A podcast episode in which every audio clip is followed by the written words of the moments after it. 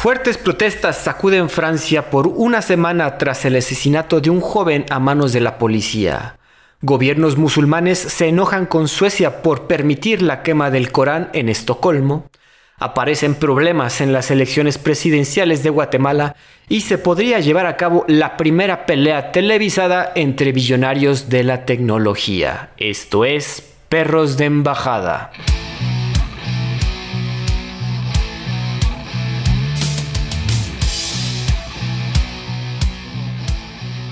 ¿Qué tal amigos? Bienvenidos nuevamente. Yo soy Andrés Rojas, también conocido como Chad, y me acompaña mi coanfitrión y perro muy chingón, Santiago del Castillo. ¿Cómo te encuentras esta tarde, Santi? ¿Qué pasó, mi Chad? Muy bien, gracias. Aquí, listo para un nuevo episodio de Perros de Embajada. Eso es todo, mi Santi. Pues vamos a darle las noticias, pero no sin antes recordarle a la audiencia que por favor nos pongan una calificación tanto en Spotify o su plataforma de podcast de confianza y seguirnos en redes sociales, estamos publicando los episodios nuevos, avisando a la gente que tenemos episodios nuevos tanto en Facebook como en Twitter. Todavía no le entra a Santiago al TikTok, no le gusta bailar. Ya habíamos, había amenazado con que sí, pero pues todavía no. De entrada. Estuvo cerca, estuvo cerca. Exacto. Esas son las redes sociales donde nos pueden encontrar. Entonces esperamos que nos den follow, que nos sigan o cualquier otra cosa. Y si nos comentan cosas, mejor, ¿no?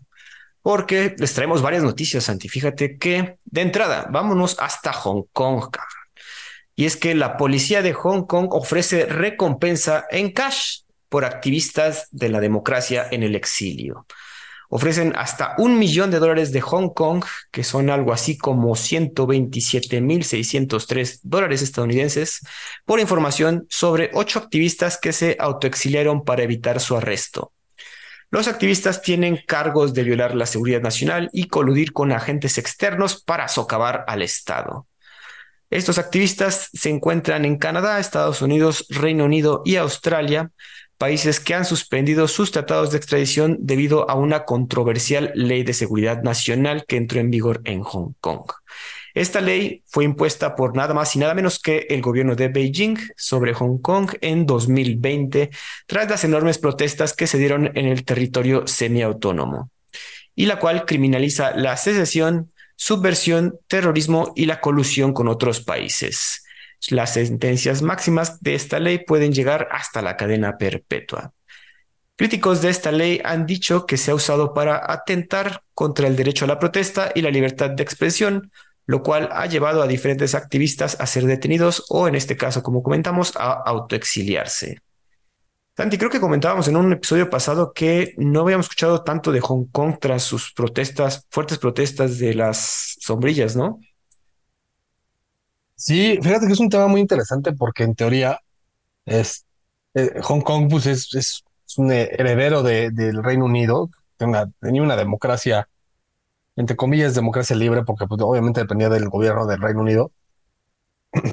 Y cuando el Reino Unido se sale y entre muchas comillas le regresa el territorio a, China, China lo que hace es este sistema de, de, un país, dos sistemas, ¿no? Entonces, en lugar de ser un país que estaba, Hong Kong, que era tradicionalmente capitalista y se había desarrollado bajo el capitalismo, en lugar de meterlo de trancazo al comunismo chino, al, al maoísmo, lo que hace es tolerarle el capitalismo e irlo poco a poco integrando a su, a su, a su maoísmo, este agricultor, en el que pues poco a poco se iban acoplando ese sistema y la intención final es que al final se termine integrando de lleno, ¿no? La visión, era, si, no mal recuerdo, eran 100 años. Ajá. Llegábamos como 50.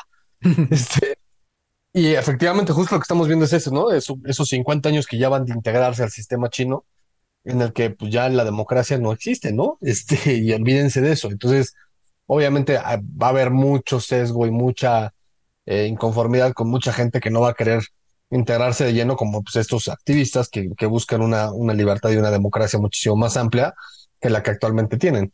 Lo, lo que está interesante es saber qué hacen los, los chinos para extraditarlos. Digo, ya pusieron recompensas, pero si estás en Estados Unidos, ahorita por las tensiones que hay en el mundo y por cómo está configurado geopolíticamente el mundo, lo que van a hacer los gringos y los países occidentales es protegerlos al máximo, ¿no? Ciertamente.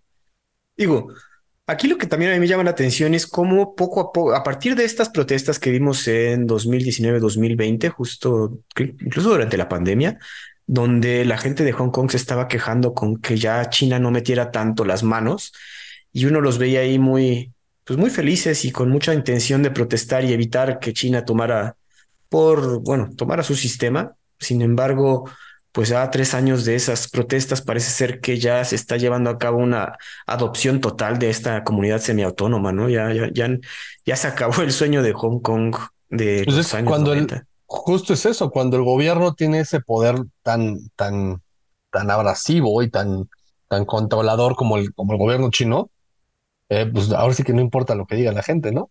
Entonces, eh, la realidad es, la realidad es esa. Los de Hong Kong al principio estaban muy contentos porque los habían dejado su sistema capitalista, pero el sistema de gobierno cada vez se, se enmarañaba más en la burocracia de Beijing. Y hoy en día vemos eso, ¿no? La población quiere su democracia, pero pues ya no vives en un país con democracia. Del, de 50 años para acá te despertaste y te, diste cuenta de que ya no estás, ya no eres un país democrático, eres un país eh, socialista, eh, socialista maoísta, agrario, y, que te tienes que atender a que digan los chinos de allá arriba, ¿no? No, no los que tú, lo que tú digas. Eso está cabrón, como dices. O sea, hay, mucha gente joven que seguro está ya emigrando de, de, este país, de este, de esta región, que se dio cuenta que bien dices, o sea, vivíamos en un, yo viví, yo nací en una democracia y de repente ya se acabó eso. Sabíamos que venía, pero como que no se lo creían mucho. Sabíamos en, no, ¿tú sí fuiste a Hong Kong? No has ido a Hong Kong. No, yo no conozco Hong Kong. Hong Kong. Yo pasé, bueno, estuve un día por ahí que tuvimos que hacer unos trámites y pues sí, la diferencia en ese entonces no era tan abismal. Estaba está igual de desarrollado China continental que Hong Kong, ¿no? Pero pues sí, sí se veía como una más libertad en cuanto a la forma de vestirse y cosas así. Y recuerdo bien una noticia, ya como decías, uy, esto ya valió madres, cuando los policías chinos estaban ya yendo a censurar librerías, ¿no? Y prohibir ciertos libros dentro de las librerías de Hong Kong, ahí fue cuando ya dijimos, híjole, aquí ya se acabó el sueño de una democracia en, esta, en este territorio. Lástima. Sí, pues esa es la realidad de, de, vas a decir que qué repetitivo, pero esa es la realidad de las naciones de izquierda, ¿no? Eh, todo el mundo se queja del gobierno dices, es que maldito gobierno no hace esto, pero la solución es más gobierno.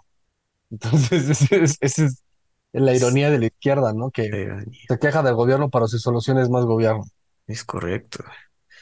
Pues Santi, vamos a ver qué pasa. digo, no hemos escuchado tanto de Hong Kong también por esta misma situación de que ya está, ya está de lleno en la, en la, sociedad china. Entonces, pero a ver qué pasa con estos disidentes que se encuentran regados por todo el mundo, ¿no? A ver si quizás agarran alguno, esperemos que no o si surgen también otras protestas en este país, que también se ha visto muy tranquilo y muy mermado en cuanto a protestas. Eh, en cuanto a protestas, nos vamos a ir a otro lugar, Santi. Fíjate que en Europa, el gobierno, de, el gobierno iraní se rehúsa a enviar a su nuevo embajador de Suecia por la quema del Corán frente a una mezquita. ¿Por qué fue? ¿Por qué quemaron un Corán? Fíjense que un refugiado nacido en Irak quemó el libro sagrado afuera de una mezquita de Estocolmo en el primer día de la festividad más importante del Islam, el Eid al-Adha, creo que así se dice, que es la celebración del sacrificio. Hay que recordar que para realizar protestas en unos países como Suiza, como Suecia, se debe pedir un permiso por parte del gobierno para, para después llevar a cabo tu protesta, el cual se le proveyó a este señor para realizar la quema del Corán. En un principio la policía se negaba a dar permisos para las quemas de libros, ¿no? Pero una corte de este país dictaminó que se debe permitir bajo términos de libertad de expresión. Esto obviamente no cayó muy bien en los países islámicos. Tras el incidente se llevaron a cabo fuertes protestas en Irak contra la embajada de Suecia en ese país. Igualmente, el gobierno de Irak ha pedido la extradición de esta persona que quemó el libro, ya que sigue siendo ciudadano iraquí. Otros países que no estuvieron contentos son Marruecos, Kuwait, Cisjordania y los Emiratos Árabes Unidos, los cuales han decidido retirar a sus embajadores de Suecia por el suceso. También ha hecho enojar mucho a la gente de Turquía. Y aquí es un problema porque este es un país clave para aceptar a Suecia en la OTAN. Entonces, no vale la pena estar haciendo enojar a estas personas.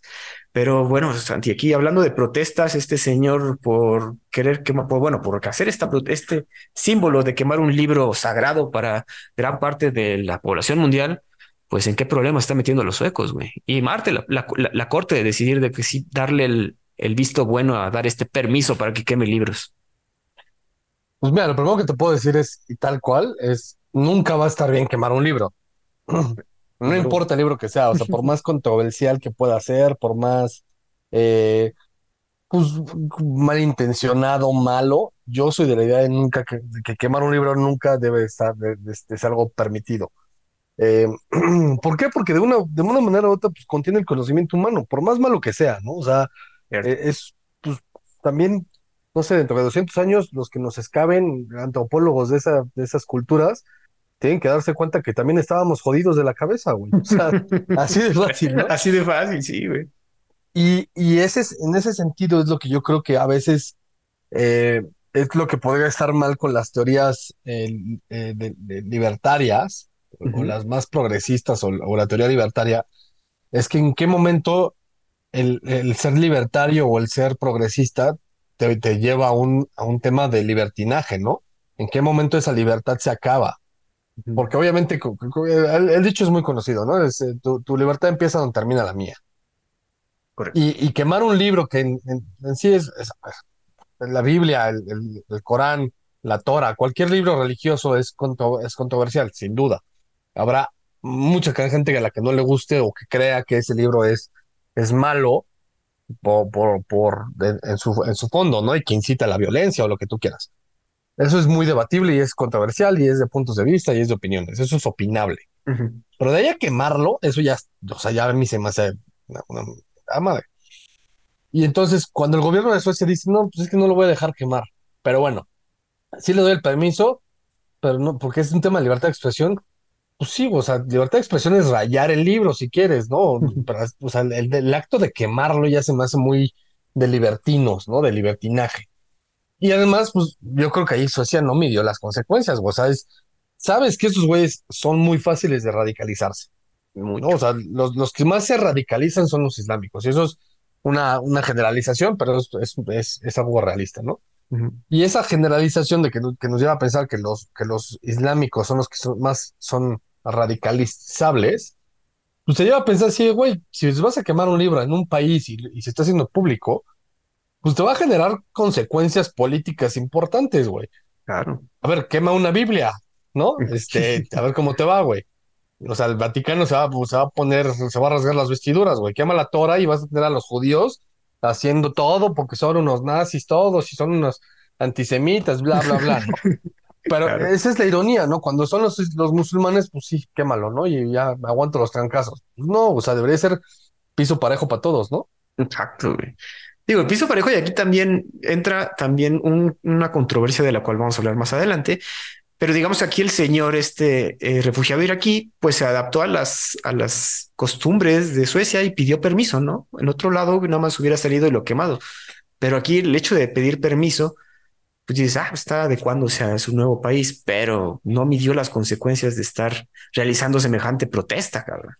Entonces pues bueno, aquí la situación es que está poniendo a todo un país en contra de otros, de, de toda una religión, y es el problema, ¿no? Ahorita comentamos tanto lo de estos países eh, islámicos como Turquía, que obviamente ahorita Suecia anda con, con la- no con la urgencia, pero sí con una necesidad de tener un apoyo militar en dado caso que Rusia se ponga loquito, ¿no? Y quiera avanzar más sus líneas de frontera. Pues es que justo es eso, o sea, es que las locuras de este mundo cada vez son más divertidas, güey. Por eso Este, puse. Pues es que es sí, o sea, y Turquía tiene razón, y to- todos los países que son eh, de, de- de gran población árabe, o islámica más bien, porque no necesariamente son árabes, es- tienen, tienen todo el, el- el- el derecho a ofenderse, güey. Y, y el tema es, estos países, Suecia es un ejemplo de eso, que cada vez son más, más islámicos, cada vez, por, por todo el tema de, de migración, empiezan a tener, es como los mexicanos en Estados Unidos, ¿no? que ya empiezan a hacer una balanza para, por ejemplo, las elecciones. Países como Suecia, Alemania, eh, Francia, España, cada vez tienen más migrantes af- este, africanos o asiáticos de Medio Oriente que son islámicos y que empiezan a hacer ya un tema de balanza de poder, ¿no? Claro, Y es, es curioso porque uno pensaría Suecia, pero Suecia está muy arriba. Curio- curiosamente, Suecia recibe muchísimo migrante de Medio Oriente. claro. Justo el otro día estábamos hablando. A ver, Ibrahimovic, de, o sea, Zlatan, ¿de dónde viene, güey? Viene de, de Bosnia y, y es, su familia es emigrante de la guerra serbo-bosnio-croata, la los Balcanes. Y tengo, o sea, si, no, pues, me puedo equivocar, pero creo que su papá era este, musulmán, güey. Creo que sí, hay que ver. Y, es eso, güey, ese es un perfecto ejemplo, ¿no? Y tú piensas, pues, Ibrahimovic, pues es blanquito, pues sí, los bosnios en general son, son musulmanes, güey. De hecho, es, uno de los principales motivos de la guerra, que en la antigua Yugoslavia había tres religiones ahí metidas muy duro. Y entonces esas religiones generaron conflictos culturales muy fuertes. Claro. Digo, también las situaciones que pones en peligro a, tus embajadas, ¿no? O sea, estoy leyendo que, o sea, las protestas que se llevaban a cabo en Irak contra la, embajada de Suecia, o sea, se llegaron a meter y estuvieron, eh, tuvieron problemas ahí de que, evacuar la embajada porque se metieron los, la, gente que estaba protestando sobre esta situación, poniendo en peligro a, a, tu, a tu gente de, ese, en ese país, cabrón. Entonces, no es algo a lo menor el hecho de que quieras de que quemes el libro sagrado de toda una religión y no midió, no midió ni, ni, el, ni, el, ni la corte que dictaminó que podía hacerlo, ni este cabrón que, que decidió hacer el, toda la protesta, ¿no? Pero bueno, Santiago, bueno, vamos, ahorita ya estamos con, vamos con fuerte con todo porque también hay que llegar a, a, a las protestas. Pero bueno, la otra noticia, Santi, la crisis alimentaria global alarma a la Unión Europea y consideran reconectar a bancos rusos para mantener el suministro de granos. La Unión está considerando reconectar a estos bancos sancionados tras el inicio de la guerra, en específico el Banco de Agricultura ruso para mantener el comercio de granos. En la propuesta se establece que una nueva subsidiaria del banco se le permita hacer uso del sistema de pagos SWIFT, del cual fueron excluidos cuando se inició la invasión, la invasión a Ucrania. Esta medida se tomaría debido a que Rusia firmó el Tratado del Mar Negro, el cual permite la exportación de grano y fertilizantes desde puertos clave de Ucrania y el cual fue firmado en julio de 2022. Sin embargo, se encuentra próximo a expirar, por lo que podrían suceder bloqueos de estos suministros vitales para gran parte del mundo. El Kremlin, comentó que la reconexión a SWIFT es solo una de las condiciones para mantener el Tratado del Mar Negro. Y pues, bueno, se ve que esto fue todo un plan con maña, la verdad. Rusia sabía que, este, que la guerra iba a durar más de un año, sin embargo se ve que hicieron el tratado por un año, como con un as bajo la manga cuando esto expira ahorita en julio de 2023, pues obviamente está, y ya vieron que necesitamos todos esos granos y fertilizantes que tienen que salir de puertos ucranianos, entonces, híjole, los rusos agarraron desprevenidos acá y también la Unión Europea que no previene este asunto, ¿no? ¿Cómo ves, Santi, este asunto de los granos en que tienen, bueno, el Tratado del Mar Negro, el cual va a permitir sacar más granitos? Pues mira, a ver, los rusos harán muchas cosas y en específico tu tío Putin es, eh, este, con todo lo que ha pasado últimamente se ha visto disminuido, pero queda claro que tonto no es, ¿no? Eh, ahora, mi muy personal punto de vista, el tema este de la, de la, de la crisis alimentaria honestamente yo cada vez empiezo a ser un poco más de, de, estos conspiranoicos que creen que es una mentada más de los políticos para asustar a todo el mundo, ¿no? Eh, justo están sacando los temas de que, por ejemplo, justo, justo yo venía escuchando que en Rusia Putin sacó una ley en el que prohíbe, más, o sea, todo el, todo el territorio ruso a generar cualquier tipo de alimento sintético o artificial. Por ejemplo, no sé si has visto que se puso a salir noticias de que la carne podía salir, eh, o sea, bueno, estaban encontrando maneras de hacer carne de vaca, pero de manera sintética, sin tener que matar al animal. Entonces, ese tipo de, experimentación, eh, que es este, pues ahora sí que modificación genética, yo no, llámale como tú quieras, está completamente prohibido poder vender eh, cualquier tipo de alimento que haya sido procesado o modificado o lo que haya sido, ¿no? La comida que se vende en Rusia tiene que ser producida en alguna granja de alguna u otra manera, ¿no? Ya sea granja de frutas y verduras o una granja animal. Ok. Eh, viendo eso, yo soy, yo, cada vez empiezo a pensar que todo este, este tema de las noticias de que la, comida se va a acabar y que eh, hay que ver por, por, la humanidad y cómo le vamos a hacer y así. Yo honestamente cada vez pienso que, que, es, eh, que sí tiene razón esta, esta teoría conspirativa.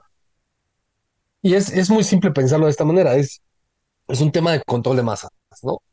Y la realidad es que, pues, por un lado, se quejan así de que es que las vacas, los pedos de las vacas es lo, el mayor contaminante del, mundo. Neta, nos vamos a preocupar más por los pedos de las vacas que por los gases de emisiones de, las, de los aviones o los coches, este, honestly, no me la compro, ¿no? ok. Y, creo que es así parte de la agenda de los veganos de, de, controlar el mundo y hacer sus mamadas y obligarnos a comer sus porquerías asquerosas, en lugar de, de, preocuparse por cosas políticas más importantes. Entonces, regresando al punto en específico, pues el tema de la firma del tratado, pues Putin no está tan mal, o sea, tiene, tiene razón, y ahorita es un momento que tiene, o sea, es un momento estratégico porque tiene muchas que perder por muchos lados, pero tiene otras que ganar porque los tiene amarrados a base de contratos. Claro. ¿No? Y dígase gas, petróleo, comida, agua, este, lo que sea, porque recuerde que la mayor proporción de agua que se supone que hay en el planeta está en los polos, ¿no? ¿Y qué país es el que más límite tiene con el polo? Pues Rusia, güey. Entonces tiene una fuente interminable de, hielo que se puede convertir en agua potable, cabrón. También. Yo estoy de acuerdo que sí hay cierto temor dentro y pánico generado a partir de los medios sobre esta crisis alimentaria. Sin embargo, creo que sí el miedo está latente en los productores y específicamente más que nada los, los que los fertilizantes. El problema de los fertilizantes sí lo veo más crítico que en sí el de los granos. El de los granos se me hace igual de crítico para eh, más que nada Medio Oriente, ¿no? Que es donde compran más estos granos de, de esta zona, ¿no? Pero el, fertilizante lo compramos todos de allá, cabrón, ¿qué es el problema? Ahora, no sé qué tanto tiene que ver la agenda vegana que tú comentas, que sé que eres fan, pero sí creo que eh, es un problema que a la larga va, y, ya como que ahorita ya establecimos otra vez un, una cadena de suministro que pues, nos da para comer y para tener un, bueno, para los productores tengan una buena, puedan tener sus, sus crops bien, ¿no?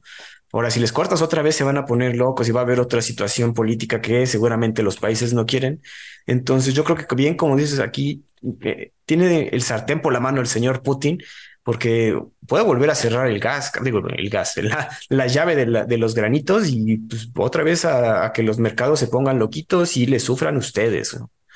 sí, a ver, parte del motivo de, todo el conflicto que hay en Ucrania es porque Ucrania es uno de los productores más grandes que hay de, granos a nivel mundial. De trigo. Y, también parte del tema es, hay una estadística que habla de que, obviamente la, migración del, campo, de la, parte rural hacia las partes cosmopolitas y las ciudades, eh, se está extrapolando, ¿no? Se, es, cada vez mayor y, se está multiplicando.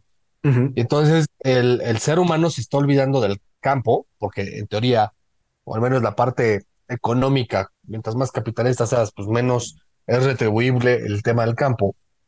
Y, la, burbuja de dinero se hace mucho más chica, eh, a menos que seas países como México, que tienes tus sindicatos y tus, este, ¿cómo se llaman los agrarios? Estos babosos, este... Ay, cabrón, no sé. Ay, pero sí tienen, que tienen sus, sus terrenos ahí, este, que son, los, un producto de la, de la Los ejidatarios, esos. Ah que es la, red de corrupción más grande del mundo, eh, pues el, campo empieza a ser olvidado, güey. Y entonces los, los, los campesinos empiezan a migrar a la ciudad a probar fortuna y terminan quedándose pobres en la ciudad y se vuelve un problema para la ciudad y además un problema para el campo porque ya no hay gente en el campo. Entonces también eso a mí, me hace dudar el tema de, los alimentos. Yo no dudo que no haya alimentos ya procesados, pero los animales ahí están, cabrón. Y todo, cualquier tipo de animal se puede comer, el que se te ocurra, güey, todos, todos, todos. Oye, ¿tú eres partidario de comer insectos? Pues, a ver, en México, ¿qué, mexicano realmente te puede decir que no, güey? Pero en México, pues comemos insectos, güey. Particularmente no soy gran fan del mundo, pero pues si en algún punto te toca comer insectos o, no sobrevives, pues comemos insectos, güey. o sea, sí, no queremos llegar a ese punto. O sea, yo te voy a decir que nada más he comido chapulines y ya, pero no se me antoja comer gusanitos y lombrices y cucarachitas, güey, la verdad. Si quiero tener. Yo he comido chapulines, hormigas, chicatanas. Ah, hormigas también. Que esas no están mal, fíjate. Huevo. Sí, pues es, es mismo. Escorpión alguna vez probé. Ah, bueno. Pero bueno, esperemos no llegar a ese punto todavía como, como algunas películas nos, nos han hecho pensar, pero a ver qué pasa, ¿no? Pero a ver, es, es, que es un tema cultural. Llegar a ese punto, pues en China se lo comen como manjar, güey. Eso sí. O en África también, o sea, para, México es un tema cultural comer chapulines, güey. De hecho, es hasta turístico. Mucho. en fin, pero bueno, no, yo no soy tan fan, la verdad. Ahí, si me van a crucificar, que me crucifiquen. Supone que un chapulín tiene la misma cantidad de proteína que, este, que un steak de 100 gramos. Una Ah, cierto. No sé, se supone que algo así era. Ajá, pero no inventen. O sea, no, no. De hecho, hoy comí unas chuletitas de cerdo bien ricas y la verdad, no, no quiero, no quiero perderme de eso en la vida. Pero bueno, a ver qué pasa con esta no te preocupes, ni a ti, ni a ti ni a mí nos va a pasar. Ay, Dios, ojalá. Eh, pero bueno, vamos a ver qué pasa con esta situación. Como comentamos, el Kremlin tiene el sartén por el mango en este tratado. Santi, vamos al tema importante de esta semana y que ha estado en todos los noticieros. Y es que se están poniendo locos, bueno, llevan locos ya toda una semana en Francia con disturbios y protestas alrededor de todo el país tras el, asesinato de un joven de 17 años por parte de la policía de tráfico. Eh, la nota dice así, van siete días de protestas violentas tras el asesinato de Nahel Marzouk, adolescente de origen norafricano, durante un retén de policía en el suburbio parisino de Nanterre. El asesinato fue grabado en video y rápidamente se hizo viral.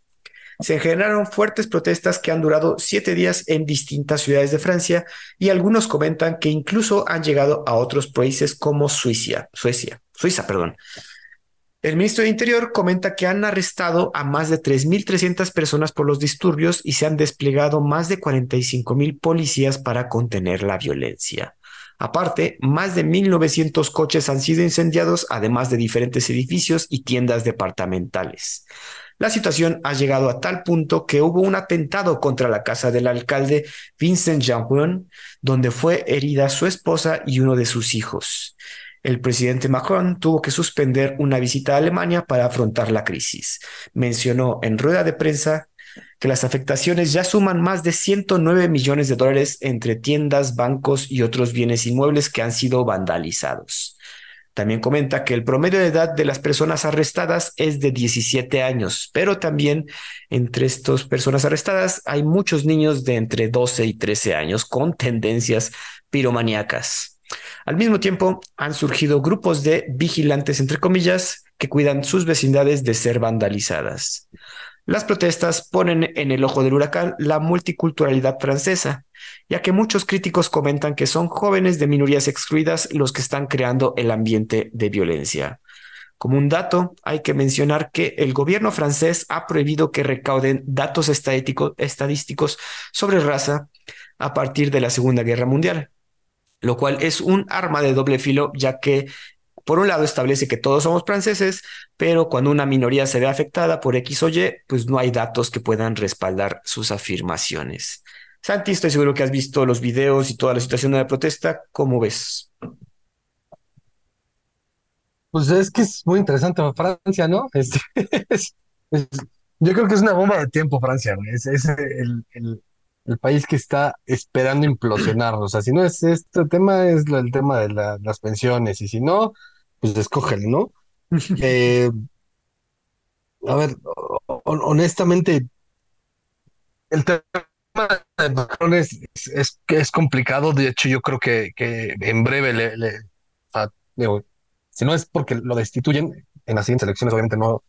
Si es que se, se atreva a volverse a presentar, no creo que, que lo gane ni él ni su partido y no es que él esté mal, al final yo creo que muchas veces lo que él está haciendo eh, son políticas que no necesariamente son neoliberales o conservadoras, pero que están bien plasmadas por la realidad francesa, que no caen bien en, en, el, en, el, mundo, así que en la sociedad francesa, porque la sociedad francesa se queja de todo, güey, pues por eso tenemos la Revolución Francesa, ¿no? Y el Capitán Reyes, Nada les parece.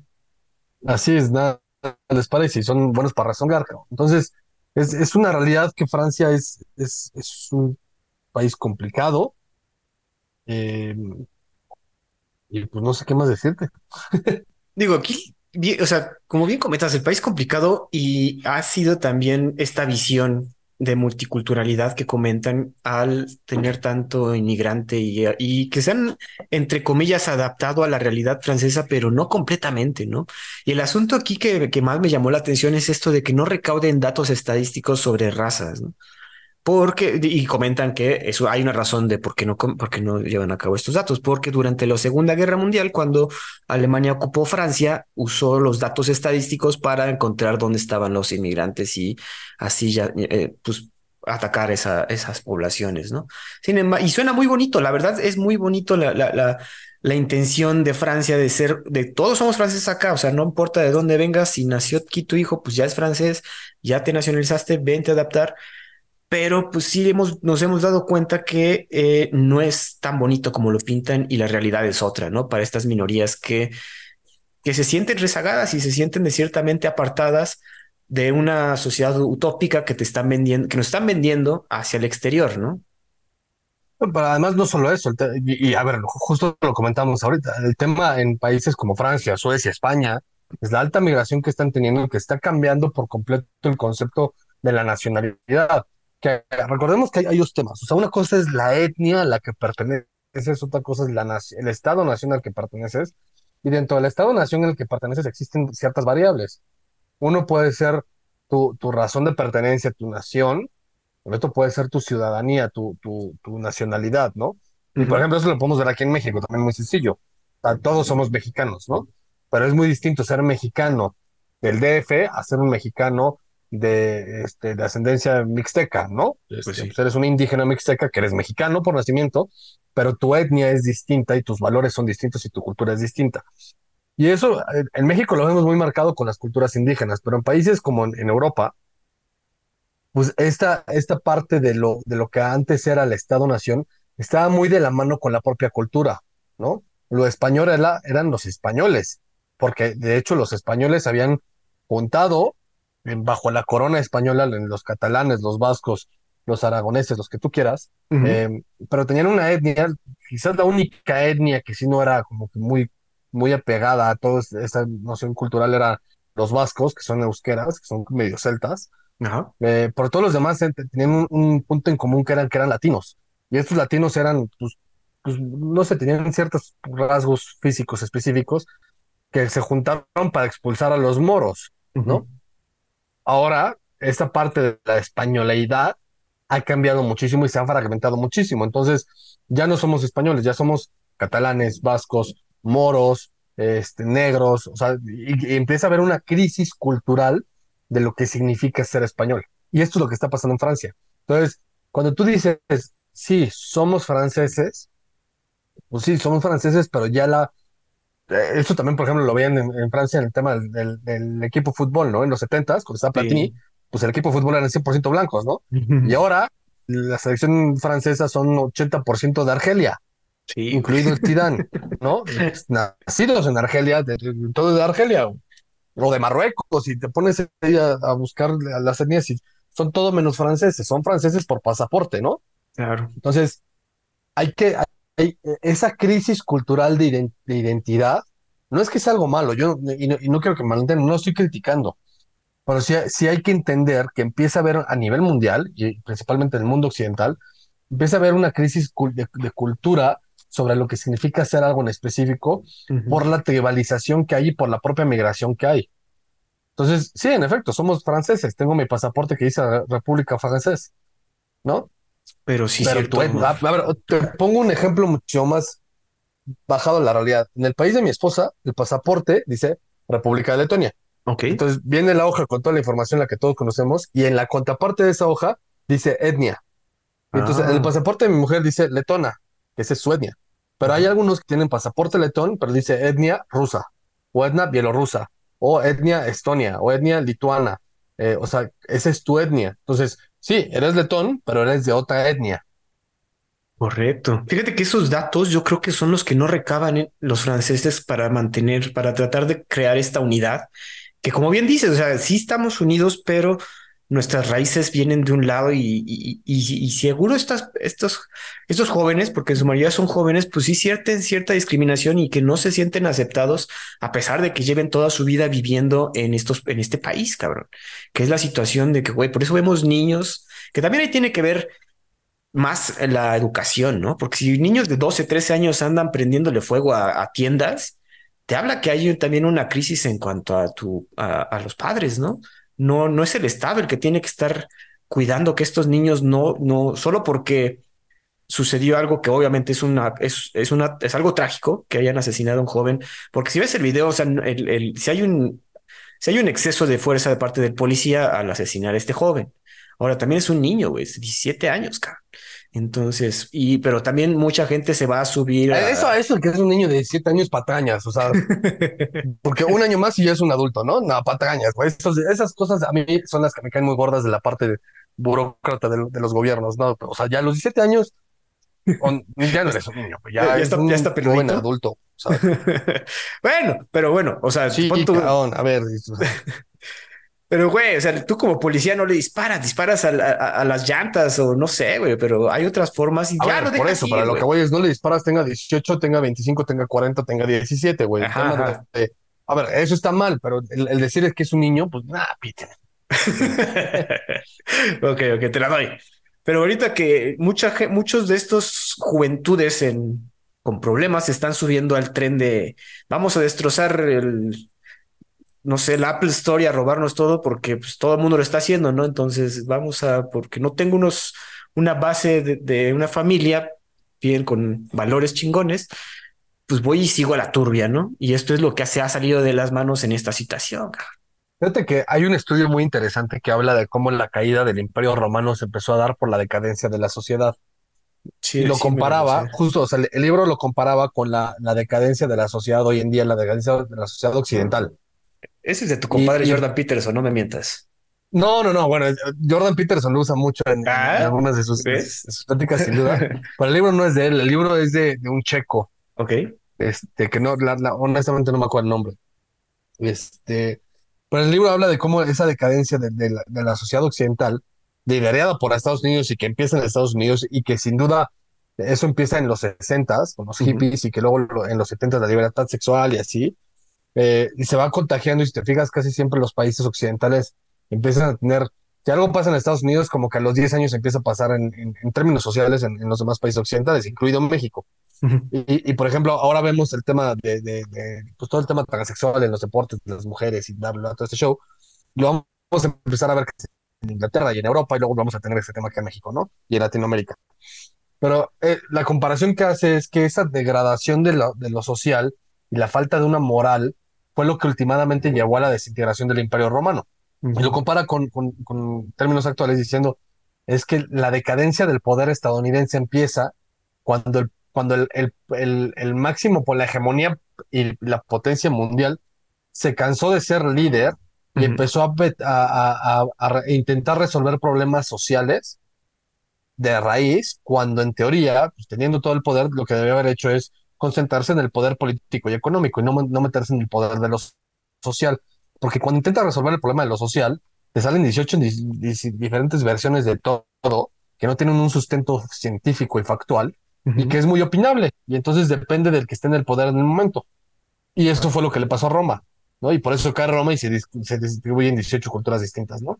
Pero eso es lo que, o sea, como, como profecía es lo que dicen, ¿no? En algún punto Estados Unidos se va a terminar por destrozar e implosionar a sí mismo, justo por esa degradación social. Digo, y- ya para terminar, creo que ah, estos mismos franceses ya sabían que esto iba a pasar, güey. De hecho, hay una película de 2022 que ya profetizaba este asunto, cabrón, de Netflix. Se llamaba, el título se llama Atena. Te voy a decir la sinopsis, güey. O sea, ve lo que ve si no profetizaba. Horas después de la trágica muerte de un menor a manos de la policía, estalla una revuelta violenta en un barrio francés. Los disturbios se intensifican mientras la vida de tres hermanos se ve sumida en el caos. ¿Sabes ¿Cómo lo que está que pasando ahorita, cabrón? Atena. Atenea. No, no lo he visto. No, yo tampoco, la, o sea, como que eh, ayer que estaba investigando este asunto, me dijeron de, güey, esto ya se veía venir. La dirección es por parte de Romain Gravat, es como ya un, un director conocido de este asunto, pero y, y el, el trailer te muestra exactamente lo que está pasando ahorita, cabrón. Entonces, estas personas ya sabían que su sociedad eh, tiene estas fracturas que si no, se ate- si no les pones atención, pues se intensifican y llegan a puntos, puntos feos, cabrón. Sí, es, y es, ahora sí, si quieres, te cito, Jordan Peterson es lo Y cuando tú te balizas a alguien, lo que, hay- lo que terminas por hacer es fracturar muchísimo más las diferencias, porque le haces énfasis a las diferencias. Claro. En lugar de celebrar las coincidencias, quiebras las, las- o sea, fracturas las disidencias y eso genera división, distinción y conflicto.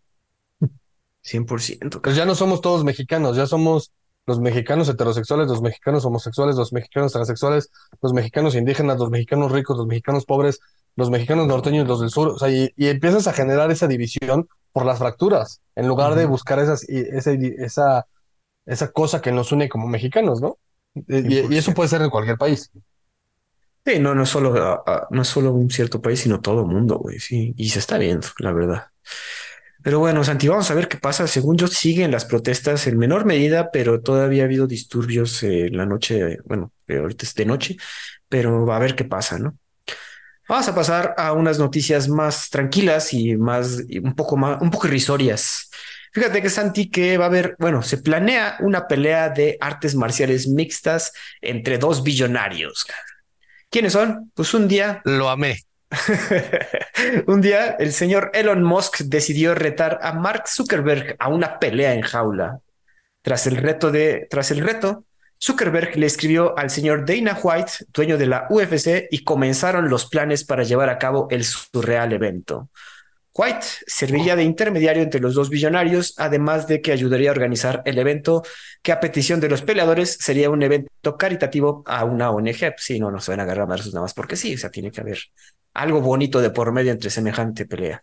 El evento se llevaría a cabo en Las Vegas, pero Musk comentó que también podrían llevarlo hasta el Coliseo Romano, cabrón. O sea, no mames.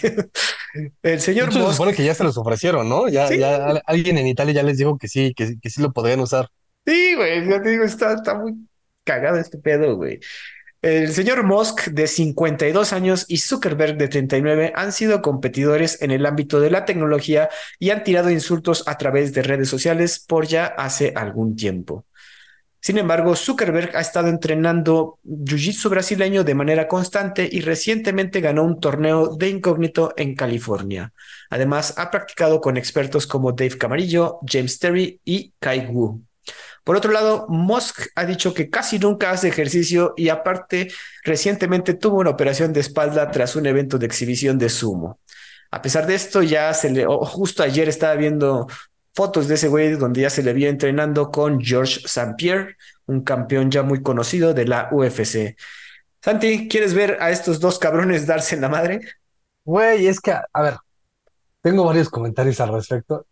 Y el primero que te puedo decir es, ¿cómo no puedes amar el capitalismo cuando pasan estas cosas? o sea, esto es así, es, es un in your face China, in your face Russia. O sea, mira lo que yo puedo hacer con, con mis ricos, güey. O sea, los mete en un ring y los agarra putazos. Es un celebrity deathmatch. Sí, güey. ¿Te acuerdas? Claro. Este, o sea, literal están haciendo el celebrity deathmatch de MTV. Entonces, es, es brutalmente espectacular, güey, porque obviamente lo quiero ver, güey. O sea, por supuesto que lo quiero ver. Y no solamente lo quiero ver, güey. Te puedo decir que, o sea, en, caso de que suceda, que parece ser que sí va a suceder, te aseguro y te apuesto lo que tú quieras, una Big Mac, eh, a que va a ser el evento más visto en la historia de la humanidad. Ay, cabrón, puede ser. O sea, verdaderamente va a ser algo espectacular, güey. Sea por caridad o no sea por caridad, a la gente le vale madres eso, güey. eso lo hacen para que no haya protestas en contra, güey, literal. Porque va a ser el evento más visto en la historia de la humanidad ESPN va a estar ahí, Fox Sports, dile tú la que quieras, güey, va, o sea, va, a estar metida y la van a transmitir hasta por el canal del Congreso, si pueden, güey. y, además, el tema es que, a ver, ahorita nos acabas de decir todo lo que hacen y que se entrenan y que son así. Pues en teoría los dos son personas eh, dentro de lo humanamente posible saludables, ¿no? A menos en teoría. Pero de todas maneras, velos, güey. Es un David contra Goliat, cabrón. O sea, Zuckerberg, desde mi perspectiva, le mete la tranquisa de su vida. no, eh, eh, Elon Musk le mete la tranquisa de su vida a Zuckerberg, güey. Al, al, menos le saca como dos cabezas, güey. Creo que el Elon Musk mide como dos metros, ¿no? Sí, mide como uno. Sí, le saca como una cabeza y media. Sí, y el Zuckerberg mide como unos 60, cabrón. Honestamente, sí va a ser un show y va a ser un show medio hasta planeado, o sea, va a ser como la lucha libre, güey. Ajá. Eh, pero el show va a ser exactamente como la lucha libre, algo espectacular, güey. Precioso. Este, y además, ¿quién no quiere ver a los dos güeyes que son como, como son súper polarizantes, güey? Mucha gente o los ama o los odia. O sea, a los dos. Entonces, van a, va a tener bandos así de yo apoyo, yo soy de Team Musk. Es más, ya, ya lo vi, güey, así, por ejemplo, eh, Burger King sacó, cuando salió la película de Godzilla con King Kong, sacaron unas hamburguesas de edición especial que tú, ¿qué, qué team eras, no? ¿Team Godzilla o Team King Kong? Güey, seguro va a haber promociones así en Burger King, en McDonald's, donde tú quieres decir, ¿tú qué eres? ¿Team Musk, Team Twitter o Team Facebook? ¿No? Este, pues sí, güey. Este, no mames. segurísimo. Güey, creo que, no lo haga que todo es más, yo lo voy a poner en mi empresa. Güey, güey voz de profeta, güey, si esto se lleva a cabo, sí va a ser el evento más visto, cabrón, porque queremos obviamente ver a dos millonarios darse en la madre, güey. Ahora, tú dices que Musk, pero ya entrando en apuestas, güey, yo voy por Zuckerberg. Ese güey sí le he visto entrenando más, güey. El, el, a pesar de que Musk está grande. Pues sí, puede ser, pero al final es que justo es por eso, güey, ¿sabes? Es como si pones a pelear al Canelo. Este, ¿cómo estuvo la pelea? Fue este Floyd Mayweather contra Con, este Conor, ¿no? Contra ajá, Conor McGregor. Conor McGregor, o sea, Conor McGregor, tú pones a, Floyd Mayweather a pelear en, en, las divisiones de Conor McGregor y McGregor le mete la tanquisa a su vida. Pero aquí fue al revés. Floyd Mayweather le puso le dio una bailada al, Conor McGregor, pues porque no es, no es su, su división, güey. Pone a pelear a Mike Tyson contra, no sé, una de esas hasta el Canelo, güey. Creo que no son las mismas divisiones, pero no sé, Julio, o sea, así, güey. O sea, es por pesos, güey. Aquí lo que es lo que estaban comentando también, ¿eh? es que justo es eso, güey. Ahí te voy a meter la nota política. Es por eso que los, los, los, los, transexuales no, no deben de competir en las, en las cuestiones de, los deportes de mujeres, güey. Es por, por, por competencia, güey, por nivel, cabrón. O sea, es que es este, alucinar y decir que eres mujer, está perfecto. A mí no me importa un cacahuate si te quieres poner falda y vestirte y decirte Lola, güey. Está muy bien por ti, que bueno, porque te deseo lo mejor del mundo. Pero no quieras competir contra una mujer, güey, porque le vas a reventar la madre en cualquier deporte, cabrón. Es todavía una situación el asunto de, los deportes, pero sí, sí, sí hay un disparejo en cuanto a la fisionomía del hombre y la mujer. Aquí yo creo que sí hay un disparejo entre, entre Moss y, y Zuckerberg. Está muy cagado. Te lo pondré al revés, pon a pelear. Es más, una que estaría más interesante todavía sería poner a pelear a Zuckerberg con besos. Y esa yo creo que sí estaría al nivel. Bueno, que el beso está bien mamado, güey, de que ya, que ya no es CEO, se puso a jalar y a vivir la vida, güey. Pues sí, también se hizo como 18 cirugías, güey. Eso sí. pues bueno, Santi, entonces tú vas Musk, yo voy Zuckerberg. Queda grabado. juegue. Una Big Mac. Una Big Mac. Santi, vamos a el sur. Vámonos a Centroamérica. Pues fíjate que se llevaron a cabo elecciones en Guatemala.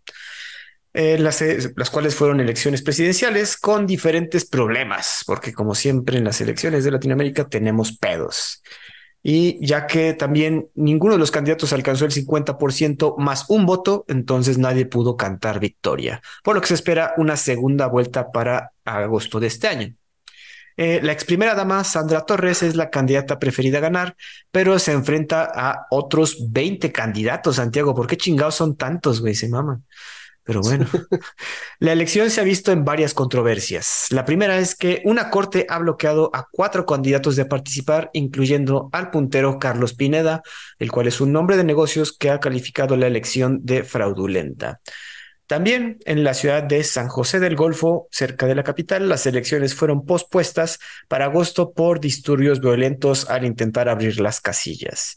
Y finalmente, el asunto más grave el más alto tribunal del país suspendió la publicación de los resultados de la primera vuelta por temor de fraude, por lo que se deberá hacer un nuevo cotejo de las actas.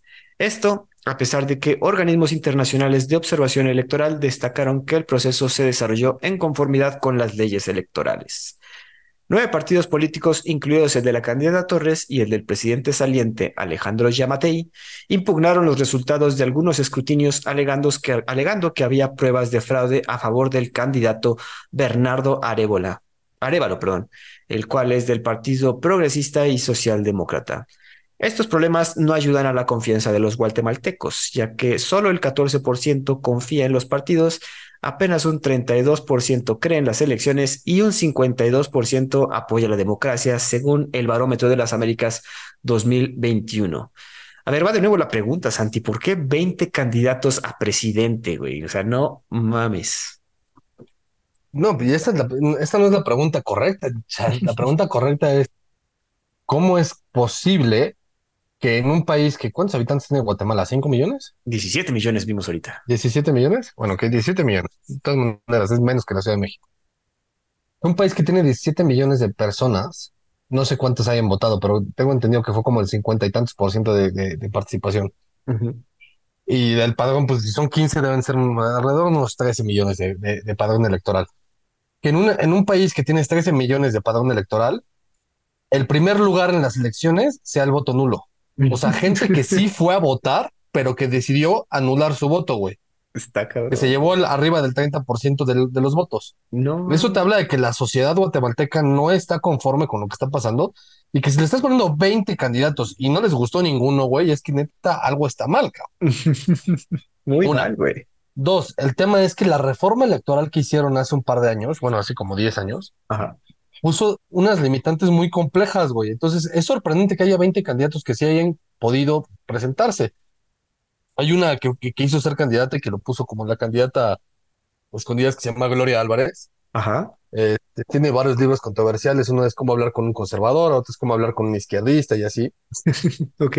Le tira mucho a la derecha y le tira mucho a la izquierda. Ella se dice que es libertaria y es bastante libertaria al grado que yo la considero a veces medio libertinaje, pero tiene buenas ideas en- desde mi muy particular punto de vista. Eh, y ella, ella pues, hizo su candidatura independiente porque el tema es que no, para empezar, no existen las candidaturas independientes en Guatemala. Para terminar, tienes que tener más de 45 años para poder ser candidato presidencial. Este, eso es, o sea, ya, es- ya eliminas un muy buen porcentaje de gente. Luego, Claro. tu partido tiene que tener quién sabe cuánto porcentaje de votos en la elección anterior para poder participar.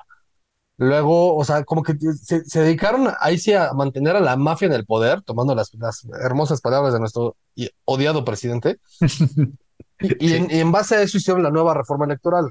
Entonces, no permite el acceso a gente que, que, que, que, que ahora sí que llamamos que el pueblo quiere, pero por otro lado, te mantiene a las mismas personas. Estás hablando de pura gente que ha estado metida ahí, la primera dama, el exalcalde, Ujú. de cosas así, ¿no? Entonces. ¿El por qué 20? Pues porque hay 18 millones de partidos en Guatemala. ¿Por qué hay 18 millones de partidos de Guatemala? Pues porque en teoría requieres mucho para hacer un partido, pero al mismo tiempo es como en México. Tienes una estructura política electoral en la que puedes crear un partido como el Partido Verde y vivir 30 años a base de pues, elecciones, cabrón. En el que no importa que tengas 4% de la preferencia electoral, yo te voy a fondear, yo, INE, te voy a fondear, te voy a seguir dando billetes, ¿no?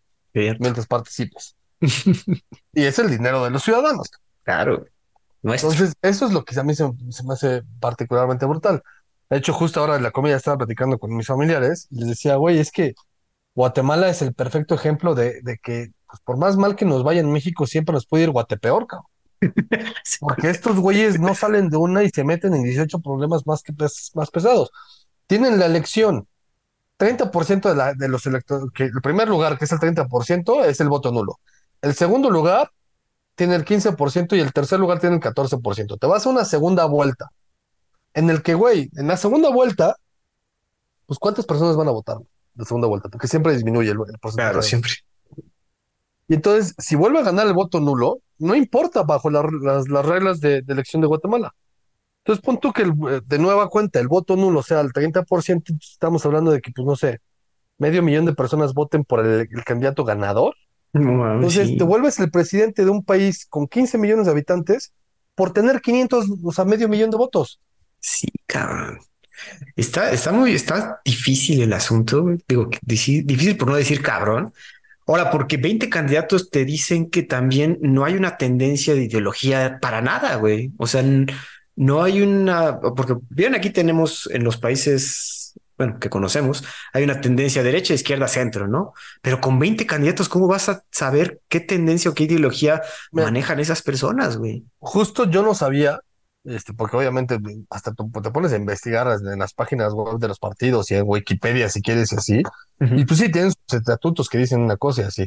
O sea, aquí sí voy a hablar completamente de lo único que sé que, que es lo que dice Gloria Álvarez, que también es- eso obviamente va a estar ses- sesgado, pero lo que dice es, y te voy a hablar de los principales, de los principales dos que se van a ir a la segunda vuelta. Eh, uno es, bueno, la, la, la ex primera dama es de tendencia socialista marxista, o sea, Ajá. un Maduro, llamémosle, un Ajá. estilo Cuba, Maduro, Petro, toda esta bola de estúpidos que están en, en Latinoamérica. Y el otro es este conservador empresarial, o sea, pero de, de, de, de estos que son atrapalo todos, Ajá. que es, él es muy conservador y así, pero él se une con los izquierdas socialistas, este, marxistas, siempre y cuando le den los votos. Es que ese es el desmadre, güey. Es una atrapa a todos, ¿no? Em, no tienen una, o sea, es cero convincente que él crea en la derecha cuando estás lidiando con la izquierda, güey, o sea, e- esa es la ironía, ¿no? Mucha ironía. Mucha ironía en estas pinches elecciones, la verdad. Hay que ver qué pasa porque digo, ya, ya, ya, entró la curiosidad de ver, como bien dices, de güey, va a volver a ganar el voto nulo y qué van a hacer después, cabrón. Entonces, tendremos porque que además, o sea, el tema de la corte está interesante porque obviamente la OEA, Estados Unidos, este, varios observadores internacionales dijeron, güey, no hagan tonterías y ahí van y la corte este, suspende la, la, el anuncio, ¿no? O sea, eso es, es como si te dijera, eh, se cayó el sistema. sí, güey, pero versión 2023, güey. No mames. qué mal, qué pedo, güey. Pero bueno, a ver qué pasa ahí en Guatemala. No pinta bien el asunto, entonces, pero los mantendremos al tanto. Santi, nos mantenemos en, en nos vamos a bajar un poquito a Sudamérica. Fíjense que Corte de Brasil le prohíbe a Jair Bolsonaro postularse para las elecciones por por lo menos ocho años. Bolsonaro fue encontrado culpable por abuso de poder en la elección presidencial del año pasado y se le acusó de socavar la democracia brasileña al afirmar que las votaciones electrónicas eran vulnerables a fraude y hackeo. Se espera que los abogados de Bolsonaro apelen el veredicto, pero en caso de confirmarse, se le prohibiría contender en las elecciones presidenciales de 2026 y las municipales de 2024 y 2028 pues bueno, por lo menos podemos ver que se lleva a cabo una sentencia contra este cabrón, contra algún dictador. Entonces, Santi, ¿qué piensas acerca de este, este, esta pues decisión de la Corte? Pienso en que Brasil es un país muy injusto, ¿no? Este, no, no juzga a todos con la misma vara. O sea, a Lula lo metes a la cárcel, pero sí puedes, sí puedes ir a elecciones. A Bolsonaro no lo metes a la cárcel, pero no puede ir a elecciones. Explícame la lógica. Pero ya pagó. O sea, no te estoy diciendo que Bolsonaro o sea, bueno, no lo estoy apoyando a Bolsonaro. Pero Lula ya pagó. No, o sea, el, tema es justo ese. Y Bolsonaro lo va a pagar, pero a Lula nunca le prohibieron entrar a elecciones, güey. O sea, es, eh, el tema, y, está bien, o sea, no, no, ni apoyo ni defiendo ni a uno ni al otro, güey. El tema es, pues júzgalos bajo la misma regla, güey. O sea, es, mételo a la cárcel igual, cabrón. O este, le hubieras dicho a Lula que no podía entrar a elecciones, güey. O sea, es, mide con la misma vara. Bueno, juega con las mismas reglas. Deben de ser diferente. A Lula se le acusó de corrupción. Aquí se está metiendo nada más con el asunto de que hacer esas aseveraciones de que las votaciones pueden ser fraudulentas, ¿no? Entonces digo, juegue, te la compro. ¿Por qué demonios, si fue como dicen que fue, Bolsonaro que este, socavó la democracia brasileña y, y, hizo fraude y todo este show, ¿por qué no ganó, güey? O sea, si vas a hacer todo eso es para ganar, ¿no? No, pero bueno, o sea, él dijo que el pedo fue fraudulento, pero pues eso lo dijo desde antes de que se llevaran a cabo las elecciones como, él, a, él lo están acusando de eso, por eso lo están prohibiendo entrar a la, la bueno, la, potencialmente prohibirle entrar a las elecciones presidenciales. si, si, verdaderamente fue culpable, ¿por qué no ganó? No, porque si vas a hacer fraude es para ganar, no, no para perder, güey. ¿Qué clase de pendejo serías? Ese es fraude para perder, güey. No, pero yo, o sea, yo lo que creo, o sea, lo que creo que están diciendo es que este güey, porque dijo, como que queriendo poner en duda el sistema electoral brasileño, eh, por eso se le prohíbe ya volver a contender. No, no, ah, no, dijo pues que se estará llevando a cabo un fraude. Güey, entonces eso sí está pésimo, cabrón. Si no te dejan entrar, si no te dejan ser candidato porque dices que no estás de acuerdo este, con algo, pues eso es una, eh, eso sí es una limitante a la libertad de expresión, güey. O sea, no, yo puedo criticar al gobierno. Pero yo creo que también están tomando en, o sea, la corte también está tomando en cuenta el, pedo de cuando se metieron sus, ¿cómo se dice? Sus fanáticos a, a la corte. ¿Dónde se metieron, güey? Al parlamento brasileño, Volvamos a lo mismo, eso es, es como en Trump, güey. Eso no fue Trump, fueron sus fanáticos, güey. O sea, si tienes un fanático que está loco, güey, pues acusa y enjuicia al, fanático loco, güey, no al, no al güey que, que, que, es el que estaba diciendo la palabra, güey.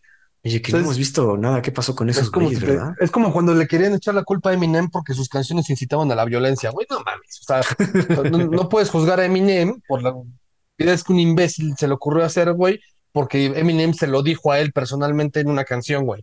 Pues no, cabrón, o sea, eso se llama, no, es una estupidez, güey. Entonces, ¿no estás de acuerdo con que la corte le prohíba a Bolsonaro postularse? Si es por ese motivo, no. Por otros motivos puede ser que sí, güey. Pero si es por ese motivo, es una reverenda mamá. No, creo que no. Creo que son nada más esos, güey. No han dado otros. No, no él, se mantiene que no criticó el o atacó el sistema electoral, sino nada más, nada más dijo cómo se, cómo trabajan las elecciones en Brasil. Pues a ver, digo, hay que ver, van a apelar obviamente Pues sus es que abogados. no te pueden culpar por decir cosas, güey. Pueden ser verdades y pueden ser falsas, güey. Pero no te pueden acusar por ejercer tu libertad de expresión, güey. Eso es lo que está mal. es, Y eso, eso sí es ejercer tu libertad de expresión, no quemar un libro, güey. Es no quemar un libro, exactamente. Vamos a ver qué pasa, pero sí, ya, ya. Por lo menos están jalándole las orejas al señor Bolsonaro por querer armarla de pedo, no como otros países donde que no estaba tranquilo tu, tu, tu tío Trump, ¿eh? Entonces, se ve que sí le dijeron, estate Sí, quieto. bueno, entre comillas. Pero bueno, ahí sigue. Santi, vamos a pasar a noticias más simples. Este episodio no estaba tan intenso, pero sí ha habido noticias. ¿Tú viste Pues la, sí, viste la, el anuncio de Apple de su nuevo aparato Vision Pro? sí, y se me hizo una salvajada el costo, güey. O sea, no tiene sentido. Pinche, por eso me caga Apple, güey.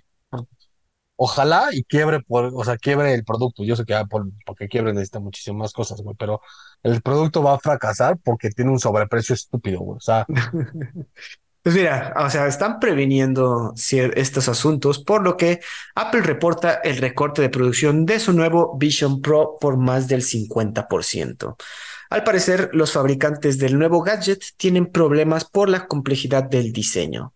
Apple fabricará menos de 400.000 unidades de este headset con un costo astronómico, como bien dice Santi, de 3.500 dólares para 2024. La empresa encargada de hacer el gadget en China, Luxshare Precision Industry, reportó que Apple únicamente solicitó piezas para alrededor de 150.000 unidades en el primer año de venta. De igual manera, planes para una versión más barata del gadget han sido aplazados.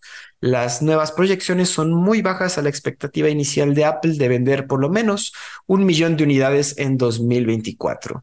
A pesar de la reducción, la evaluación de la empresa, de las empresas no se ha visto afectada en los mercados. Ciertamente está muy caro el pinche aparato. 3.500 dólares son como 60 mil pesos por uno, más de 60 mil pesos por un par de goggles de esquí. Pero pues si algo sabe hacer Apple es productos que la gente quiere comprar a pesar de su sobrecosto. Y digo, sé que Santi es anti-Apple 100%, sin embargo este podcast está producido en aparatos de Apple muy a su pesar. y por eso tiene lag. Pues, pero Este, bueno, no, a ver, eh, es, es, es a veces deprimente pensar en, en que admiramos a un tipo como Steve Jobs cuando se enfocó tanto en hacer un producto que sí, sin duda es innovación tecnológica y todo lo que tú quieras, pero es sobre los hombros de niños esclavos, este, eh, en China, cuando es un país comunista, etcétera, ¿no? Y por eso todos los de Apple se esmeran muchísimo en todos sus aparatos ponerle Design in California. Sí, güey, pero es made in China, cabrón. O sea, a mí no me engañes, güey. O sea, tus, tus mamás de diseñarlo en California está muy bien, güey, pero lo produces en, en las espaldas de los, de los esclavos, cabrón. Y, y justo esto, güey, o sea, el, pro- el producto como tal terminado, te aseguro que no vale ni el 50% de lo que te lo quieren vender, güey.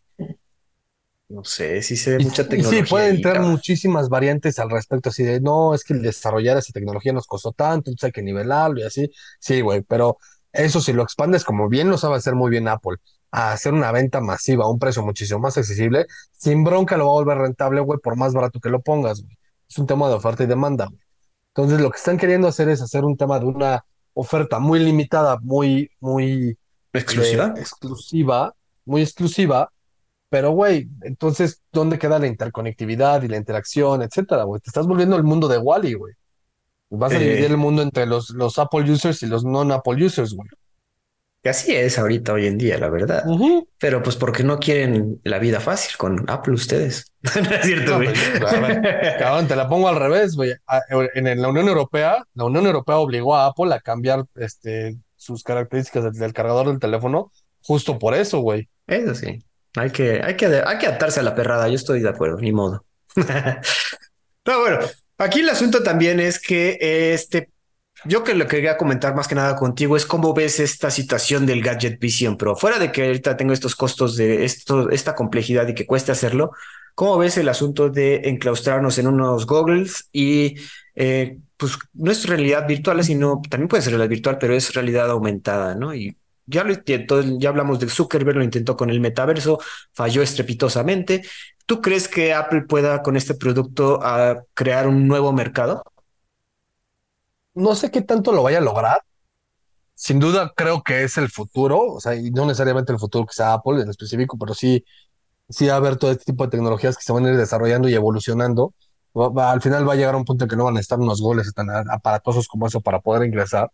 A ver, Google lo intentó con su Google Glass, que también falló estrepitosamente. Eh, no sé si te acuerdas de una película de Van Damme que se llama The, este, The Time Cup. Sí, este, claro.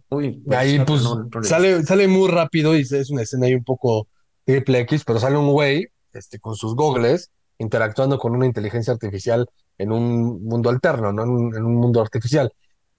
y, y, como es, hay 18 ejemplos de películas que te hablan acerca de ese tipo de interacción a través de, de, un aparato, ¿no? De hecho, hasta Nintendo en algún punto sacó su Virtual Boy, no sé si te acuerdas del Virtual Boy, que era una cosa, roja, este, que te tenías que pegar la pantalla y este, cada cinco minutos te decía descansa porque los ojos no están para este tiempo, esta duración, ¿no? Sí. Pues creo que el futuro va para allá, sin duda.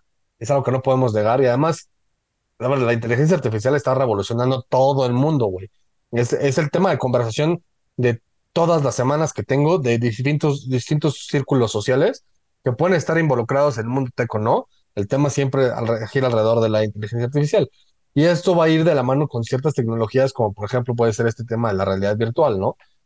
Entonces, no, yo honestamente espero y creo que no va a ser Apple el que va a ser el, o sea, que este producto en específico no va a ser el éxito y el que cambie todo, pero sí cada vez vemos más pasos en específico hacia ese mundo, ¿no?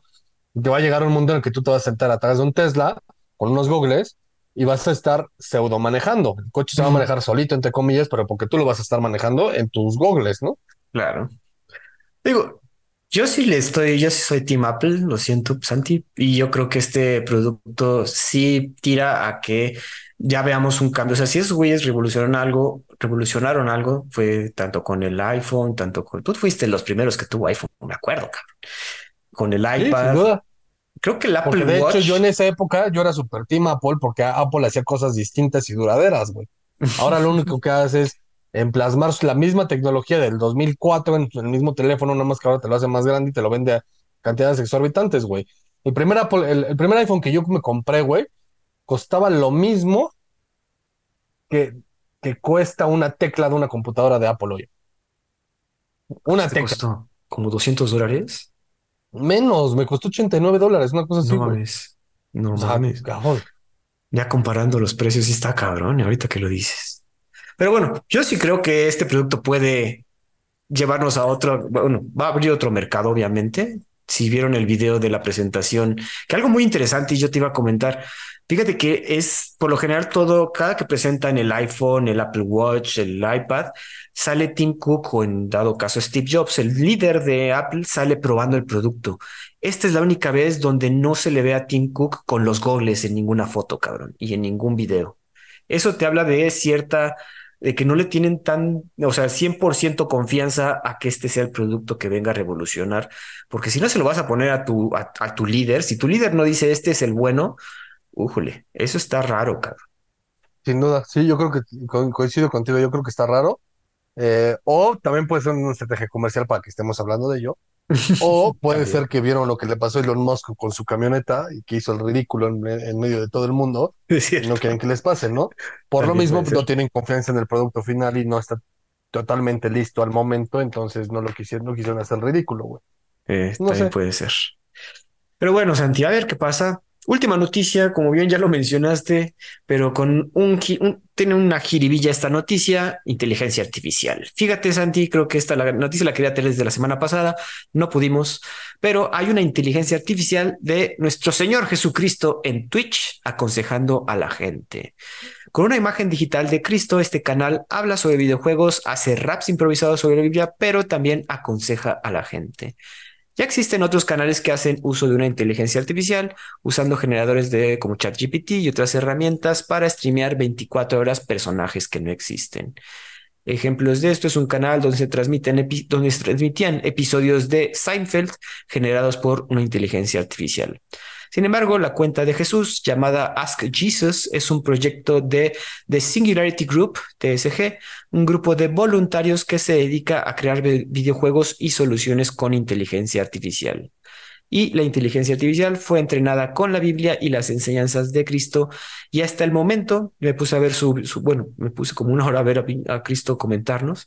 Hasta el momento sus enseñanzas son muy parecidas a las que daría un cristiano devoto y amoroso, además de poderte dar tips para vencer a un jefe en un videojuego. No sé Santi si pudiste entrar a este canal.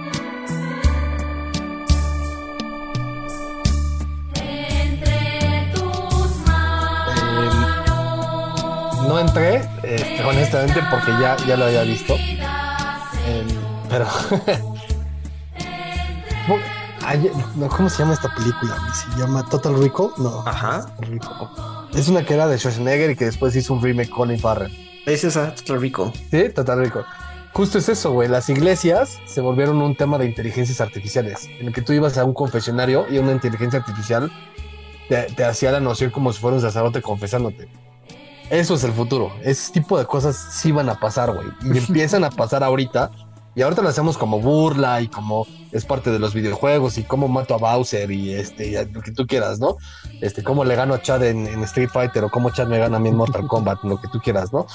Eh, pero ese es el futuro y está muy interesante porque obviamente van a, van a, lo primero que van a usar, o sea, va a ser muy común el, el empezar a trabajar con este tipo de inteligencias artificiales que eh, intentan representar personajes históricos relevantes, ¿no? Y, no solamente religiosos, porque podemos hablar de Jesucristo, de Mahoma, de, de Buda, de quien tú quieras, ¿no? Pero va a llegar un punto en que también va a haber una inteligencia artificial que te diga, oye, este, quiero hablar con Napoleón, ¿no? este, o con el zar Nicolás antes que lo maten. Eh, vaya, o sea, como que es revivir toda esta parte de la historia humana. Eso lo hace muy interesante, pero también lo hace ocioso. O sea, eh, justo yo platicaba con, con alguien cercano el mundo de la tecnología, decía es que lo que está pasando es que eh, la gente, el, ser humano va a evolucionar sin duda y, la inteligencia artificial va, a, deshacerse de muchos trabajos que hoy en día eh, pues, no son obsoletos hoy, pero los va a volver obsoletos. El tema es que el ser humano se va a volver más huevón.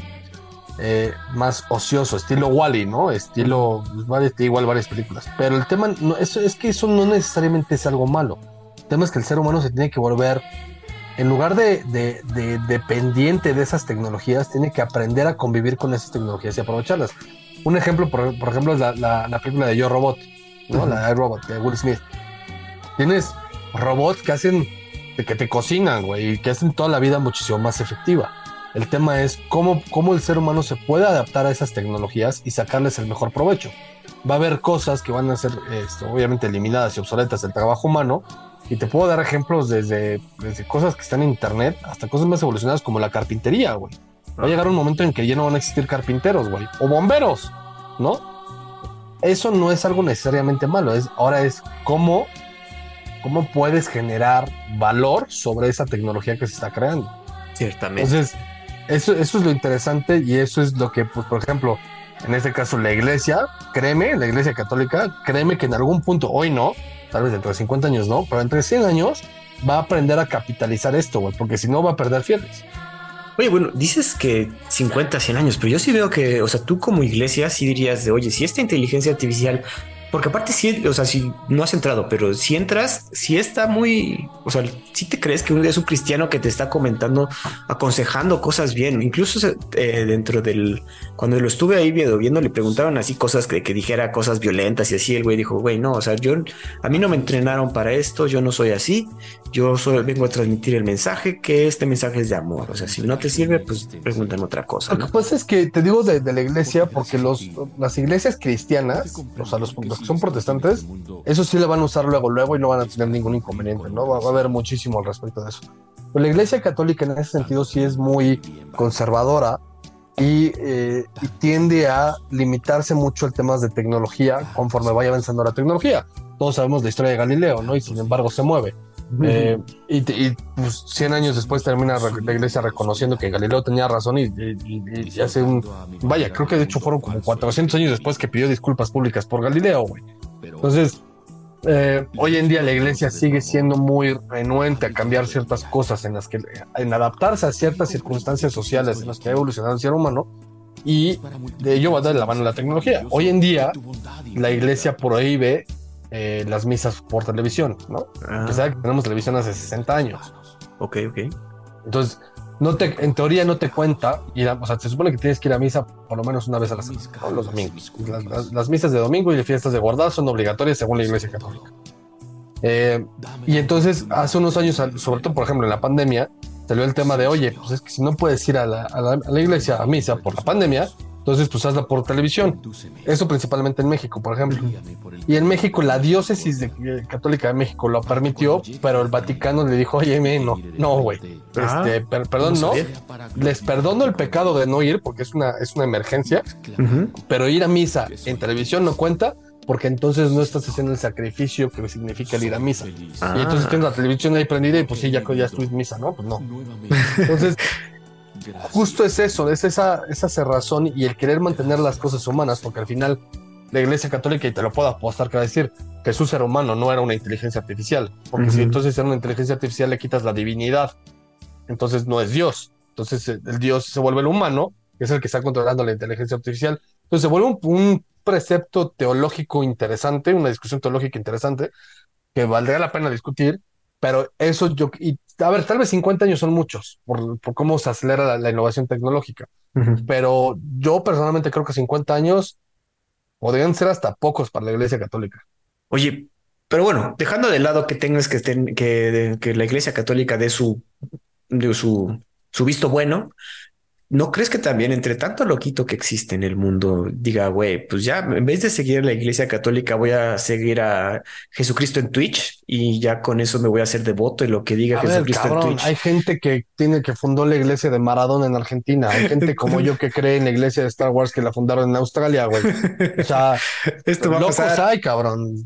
Yo creo en la fuerza y Obi-Wan sí, sí vivió en una galaxia muy lejana hace mucho tiempo, güey.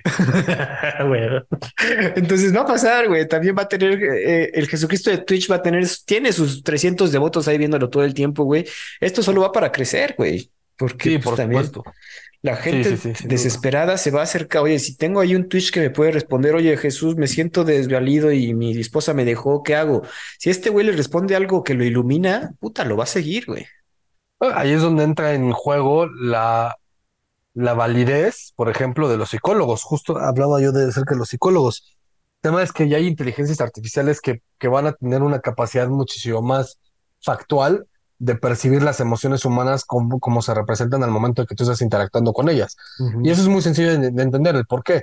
¿Por qué? Porque el ser humano no necesariamente está capacitado o entrenado para entender lo- las reacciones humanas, el- el- la respiración, eh, la dilatación de la pupila, la- la- el movimiento de la mirada, la sudoración, los movimientos capilares de los pelos de los brazos, este, la posición de los brazos, todo ese tipo de cosas. Pues un humano ser co- común y corriente no, no tiene noción de cómo eso puede, vea, por ejemplo, se puede ser interesante discutir con Romero, ¿no? Romero sí sabe hacer eso, nosotros no. Entonces, una inteligencia artificial, cualquiera va a poder hacer eso. Entonces, cuando tú interactúas con esas inteligencias artificiales, vas a ver la inteligencia artificial en, en el momento exacto, hacia cómo estás reaccionando, qué Ujú. tipo de reacción tienes y cómo te sientes al respecto. Entonces, y además, no solamente eso, además la inteligencia artificial va a tener todo el background de todas las partes científicas y factuales que hay detrás de un psicoanálisis, puede ser freudiano, junguiano, keynesiano, escoge el psiquiatra, psicólogo o tu filósofo que se te ocurra, güey. Y eso Sí, lo van a tener así documentado. Y, pues, y en teoría debería de ser imparcial, cuando generalmente un psicólogo, un psiquiatra, tiene una línea, una corriente de pensamiento, ¿no? Yo, no, yo soy keynesiano, keynesiano, yo soy freudiano, ¿no? Y además, pues bueno, si ya tienes esa corriente, entonces descartas muchas otras teorías. Una inteligencia artificial no necesariamente va a hacer eso. Está cabrón, güey. O sea, 100%. Es, eh, esto también es como un ejemplo de cómo se va, cómo va a tomar los, bueno, los, los rumbos que va a tomar el uso de esta herramienta, que pues en un, en, en algunos casos va a pasar de ser herramienta a un generador de, de ideologías, cabrón, una de esas. Sí, sin duda, y va a poder generar sus propias líneas nuevas de filosofía, si quieres, También. que, que, que están basadas en problemas y silogismos humanos, ¿no? Va a resolver problemas matemáticos que llevan 100 años sin resolverse, ¿no? Este, eh, eso es po- potencialmente posible. De hecho, también podrá hacer avances en medicina muy impresionantes. De hecho, estaban, justo también estaba leyendo un, un artículo que hablaba so- sobre los avances de la medicina cuando la inteligencia artificial se, se, se, se involucre muchísimo más en temas científicos médicos Ajá. y que, y que pues, pues, inclusive lo comparaba con lo de la película de mm, Eli- Elysium, la de Matt Damon, no si la viste. Sí, sí, El tema es que hay unas camas médicas que ya determinan qué es lo que tienes y lo curan, ¿no? Sí, sí. Eh, eh, el tema de los avances tecnológicos en medicina a base de inteligencia artificial va a ser muchísimo más fácil, por ejemplo, tal vez no llegar a ese extremo de que te sientes en una cama, te pasan un escáner y ya te curó, ¿no? Pero sí de que te sientas en una cama, te hacen un examen, no sé, de una hora y entonces te dice, güey, no tienes cáncer, pero en tres meses vas a tener cáncer. Ajá. O sea, Predicción. o como pre- predicciones o eh, pre- eh, eh, diagnósticos muchísimo más efectivos, ¿no? Así de que un doctor, puta madre, es que no encuentro qué tienes, cabrón. O sea, se te mueve la mano, pero te duele el pie, este, y vomitas, entonces neta no, no, o sea, los No. libros no hay nada que me diga qué tienes y que Sí, no, la y- inteligencia artificial sí lo determina así, o sea, este güey tiene un problema de riñones. Sí, güey, su capacidad de análisis obviamente nos va a dejar en los suelos. Así es. Pero bueno, Santi, estuvo bueno este episodio, carnal. ¿Algo más que agregar? No, nada más que qué puto miedo, pero al mismo tiempo qué pinche oportunidad. Es correcto, amigos. Pues eso sería todo de nuestra parte. Nos escuchamos la siguiente semana aquí en Los Perros de Embajada. Hasta luego.